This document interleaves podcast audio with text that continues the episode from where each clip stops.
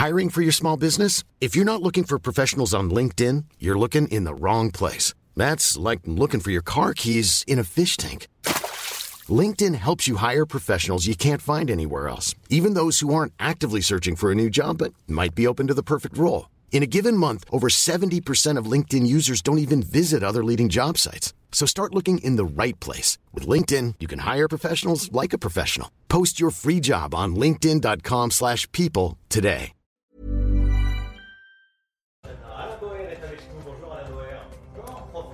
Criminologie au et auteur des livres, de nombreux livres, mais notamment euh, Espionnage pour les nuls et Criminologie pour les nuls. Merci d'être là euh, ce matin dans la matinale CNews. Beaucoup de questions à vous poser, Alain Boer, comme d'habitude. J'aimerais qu'on euh, démarre avec ce qui se passe dans le ciel américain.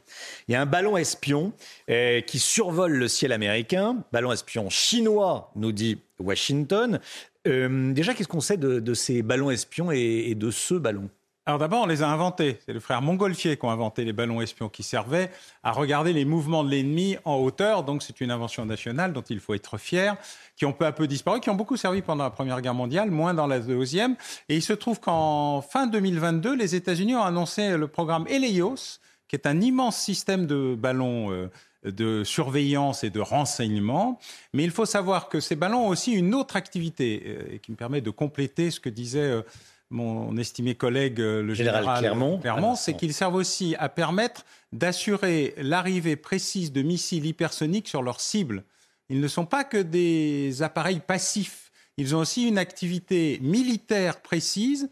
Les États-Unis, la Chine et la Russie ont mis en place des outils de type ballon qui permet de garantir que la cible, euh, par un faisceau laser ou infrarouge, Mhm. sera bien guidée lors de la rentrée dans l'atmosphère d'un missile hypersonique. Donc il faut être beaucoup plus inquiet que ce qu'on sous-entend.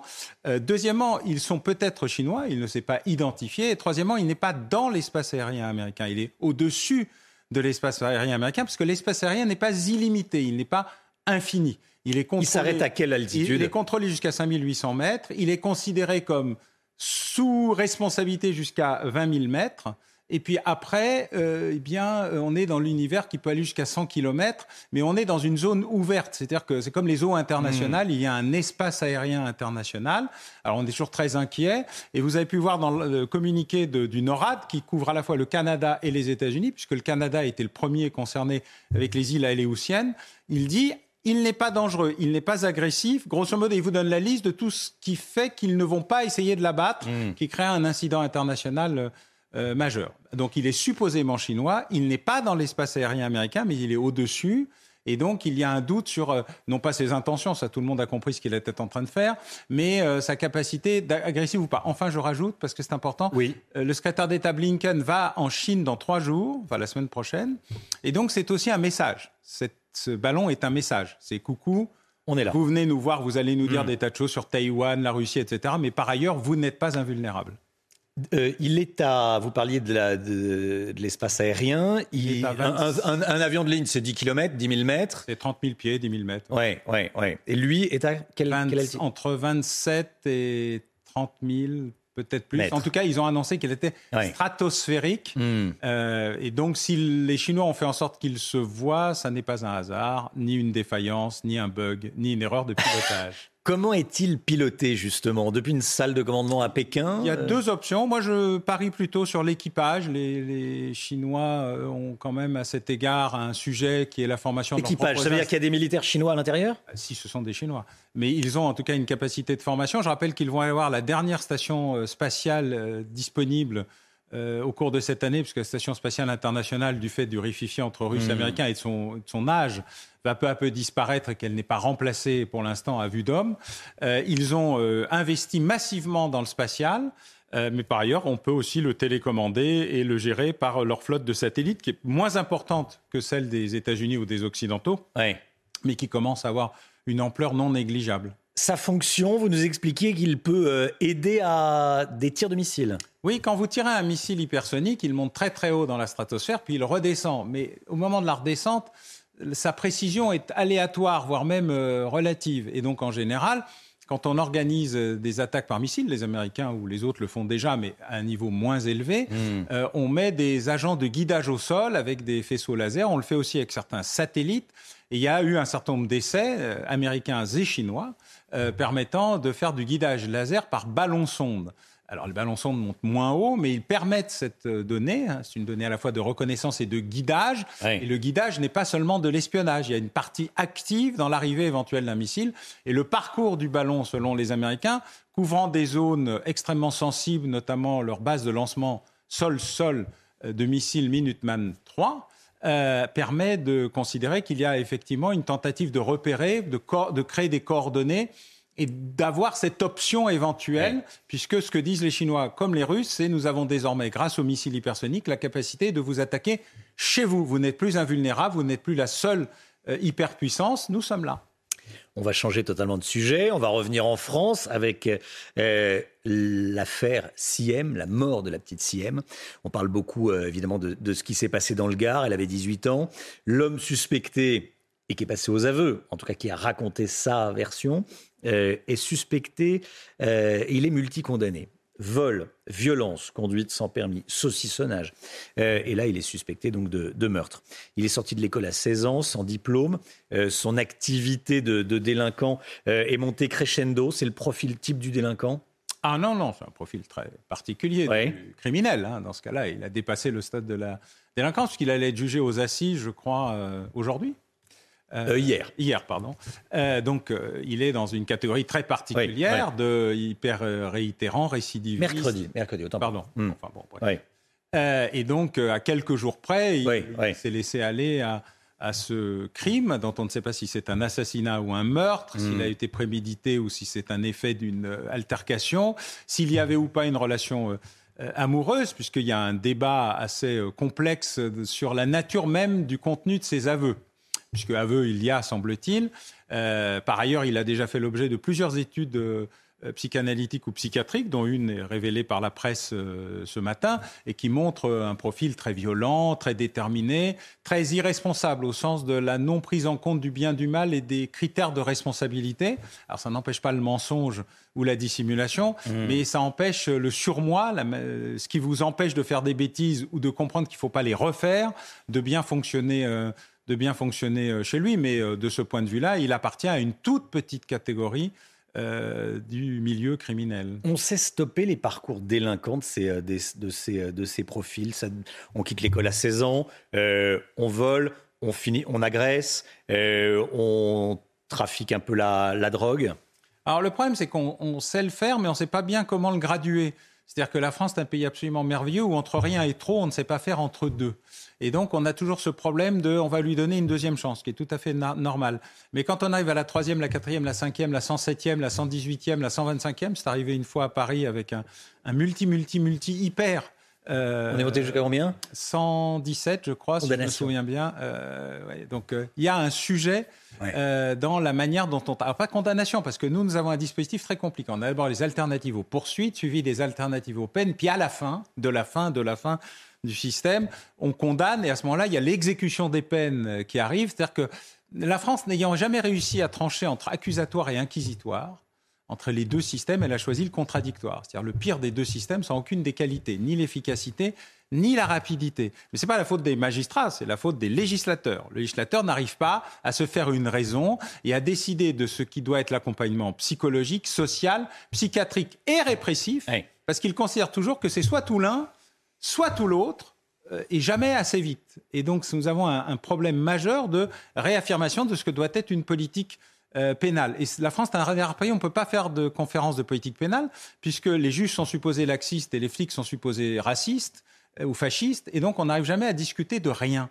Donc on est dans des phases alternatives, contradictoires et extrémistes, où on n'arrive jamais à traiter lucidement et pragmatiquement d'un problème, puisque je rappelle que d'abord, il faut commencer par sauver des enfants avant qu'ils deviennent des délinquants, des criminels et qu'ils euh, créent des victimes. Mais le sauvetage n'est pas permanent ou indéterminé. Il a des gradations et des degrés. Et ce, degré, cette situation-là, est-ce que nous arrivons le plus mal à faire en France tant nous ne sommes pas capables de nous parler euh, de la question et nous en parler euh, sans nous mettre sur la figure entre les tenants de l'aile dite angélique et de l'aile dite réactionnaire.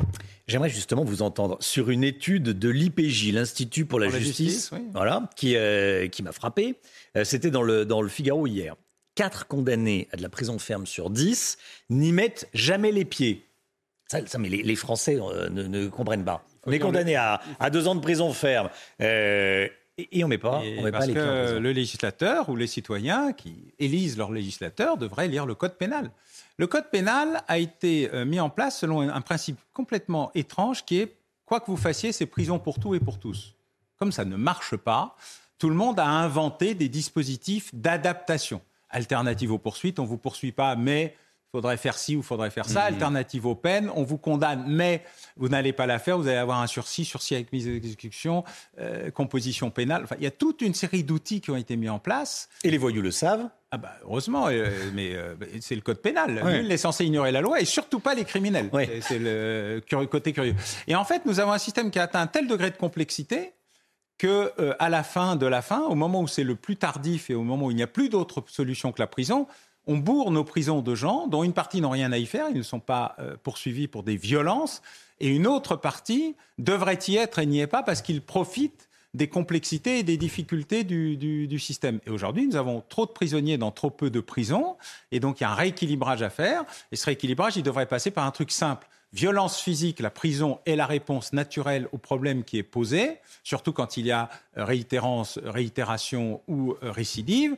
Euh, pour tout le reste, tout le reste peut se traiter par l'amende, le bracelet, etc. Deuxièmement, dans la prison, il y a la prison, prison, il y a la prison bracelet, il y a la prison euh, à la maison, il y a la prison à temps partiel, il y a des tas d'adaptations du système, ce qu'on appelle le milieu ouvert, qui nécessitent d'être prises en considération. Donc il faut avoir certes une vision un peu choquée de l'inefficacité ou l'ineffectivité du système, mais en contrepartie, personne ne sait faire beaucoup mieux, à la différence des Pays-Bas, qui est le pays où on juge le plus vite, le plus fort, pour des courtes peines, pour casser le rythme justement de monter en violence dans la société et qui a donc des prisons vides et pas des prisons pleines et un taux de criminalité et de délinquance relativement stable, à l'exception du crime organisé notamment en matière de stupéfiants. Est-ce que le sentiment qu'on a, c'est qu'on assiste à cette montée en puissance de la délinquance, du délinquant et que, et que euh, on n'arrive pas à la stopper? Oui, parce qu'on se dit toujours. Euh, on, est spectateur, que ce soit la police, la justice, que tout le monde va avoir, On va avoir une chance de. On connaît déjà la suite. Oui, mais on, lui donne encore une chance parce que c'est un brave petit, parce que famille, parce que euh, racisme, parce que, parce que, parce que. Et en fait, au lieu de traiter l'individualisation des cas, on traite l'individualisation des mm. peines. C'est très étrange d'ailleurs. On considère que la peine doit être individualisée pour sortir plus vite, mais on ne traite pas de l'individu lui-même pour savoir si justement la réponse est bien la prison et si la prison est la réponse, quel est le quantum nécessaire et utile. On n'est pas arrivé à faire l'individualisation des sujets et euh, on est resté dans cette difficulté française de, entre rien et trop, de ne pas savoir où est le bon curseur. J'interrogeais euh, Mathieu Vallet, qui est policier, commissaire de police, qui était à, votre place euh, il, y a, quelques semaines. Il, défend l'idée de créer des mini-peines, 15 jours en prison, mais effectives, on y va. C'est le système des Pays-Bas. C'est une bonne idée? Ah, Moi, je recommande qu'on casse le plus vite possible le processus qui permet. Il faut savoir que sur 100 individus qui commettent pour la première fois une infraction identifiée, 66% ne recommenceront jamais. Parce que papa, maman, c'est pas bien, faut pas le mmh. faire, le regard des autres, le contrôle La pression. 34 vont recommencer au moins une fois. Dans ces 34, il y a ceux qu'on peut intégrer dans un système où on va éviter que ça se dégrade, environ 30 si on le fait bien, si on le fait vite, si on le fait. Et cinq, de toute façon, on n'y peut rien, parce que le processus général de rationalisation de la violence, comme euh, en fait c'est normal, en fait je suis content, euh, par la psychopathologie, euh, par toute une série de maladies diverses, par la rationalisation de je veux aller le plus vite, gagner le plus d'argent, et la violence est mon viatique et je vais faire plus vite. Voilà. Donc si on traitait bien des cinq, on réduirait de 95% l'activité euh, la, quantité de criminels. Et de seulement de 50% l'activité criminelle parce qu'ils sont hyper productifs. Mais enfin, déjà, réduire de 50%, à la fois l'activité et donc le nombre de victimes serait un grand succès. Donc il faut passer du prêt-à-porter au sur-mesure. Vous avez traité de la crise du prêt-à-porter. Et eh bien, ça marche aussi en matière pénale. Euh, je voulais vous entendre également, Alain Boer, sur euh, ce sondage CSA pour CNews qu'on révèle ce matin. Euh, un Français sur 7, 14%, se sent en insécurité là où il vit. Alors on peut se dire, c'est très peu. Mais 14%, c'est une part importante de, la population qui se sent en insécurité, non pas une fois par semaine, une fois par an, une fois par mois, là où il vit, donc tous les jours. Quel est votre commentaire? Alors d'abord, c'est un chiffre euh, assez faible. Il mhm. a été euh, bien plus euh, élevé. On avait d'ailleurs dans les enquêtes de victimation des indications plus précises. À la maison, dans son quartier, dans sa ville. Et l'élément le plus important, c'est les transports en commun.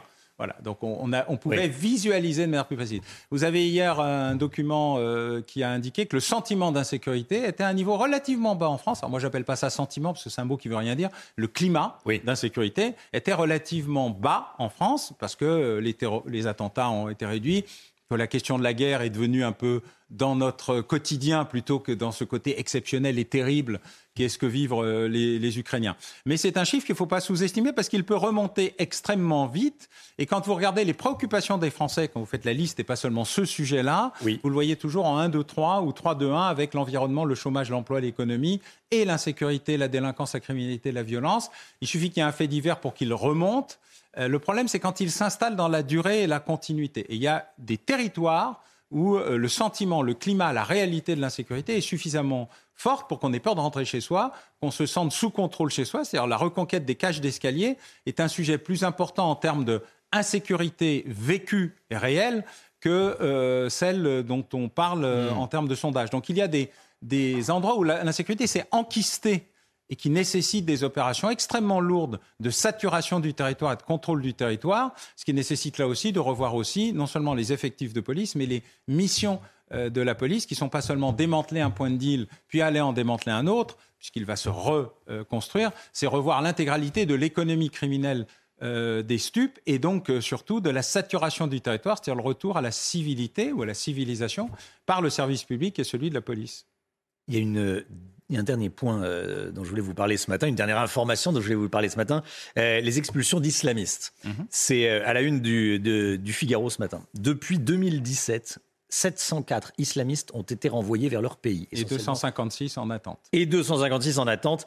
Euh, vous avez évidemment euh, lu, euh, lu ce, dossier de mes confrères du, Figaro. Bernard Rougier, qui est professeur à la Sorbonne, dit, interrogé par le Figaro, que c'est un combat entre la République et les islamistes. C'est pas rien. Est-ce que vous partagez ce constat? Ah oui, bien sûr. J'étais hier à l'association du corps préfectoral où on traitait de, des lumières et du retour des lumières. Mais le combat de la République, c'est parce que la République, elle avait arrêté le combat. C'est pas parce que les djihadistes. Alors, je ne parle pas islamiste parce que ce sujet me pose problème dans son indéfinition. Le djihadiste, je sais ce que c'est. Voilà. Donc, on va faire euh, que c'est euh, le djihad peut être social, il peut être euh, criminel ou il peut être guerrier. Euh, c'est pas seulement le contrôle de soi-même, le meilleur des djihad, le premier, celui que je recommande à tous ceux qui voudraient faire autre chose. Mais dans la réalité, oui, il y a un combat. Mais la République, elle avait arrêté le combat parce qu'elle avait estimé qu'elle était désormais neutre notamment sur la question de la laïcité. La laïcité n'est plus un combat ni une dynamique, c'était une neutralité. Et en fait, on se parlait gentiment et euh, les euh, églises avaient décidé unilatéralement que la République et la laïcité, c'était bien. C'est pas comme ça que ça s'est passé. Mais on a oublié et la République s'est oubliée. Et depuis euh, l'affaire des foulards de Creil et un certain nombre d'événements depuis, la République a conscience qu'elle était neutre, qu'elle regardait ça de loin, un peu comme vous le parliez tout à l'heure des, délinquants dans leur progression, leur échelle, leur glissement vieillesse, technicité. Eh bien, c'est exactement la même chose. Et la République, tout d'un coup, elle s'est réveillée parce qu'elle a eu peur pour elle-même. L'État a eu peur pour lui-même.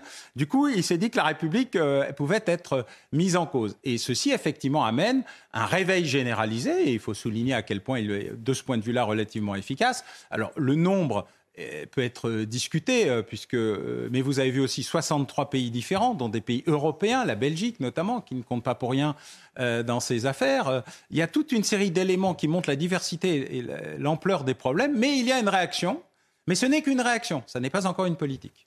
Merci beaucoup Alain Boer, merci d'avoir été avec nous ce matin dans, la matinale. Voilà, on voit votre livre, la criminologie, la criminologie pour les nuls et également espionnage pour, euh, pour les nuls. Voilà, Alain Boer, professeur de criminologie au CNAM. Merci d'être euh, venu ce matin sur le plateau de la matinale. Bonne journée à vous. La matinale qui continue tout de suite.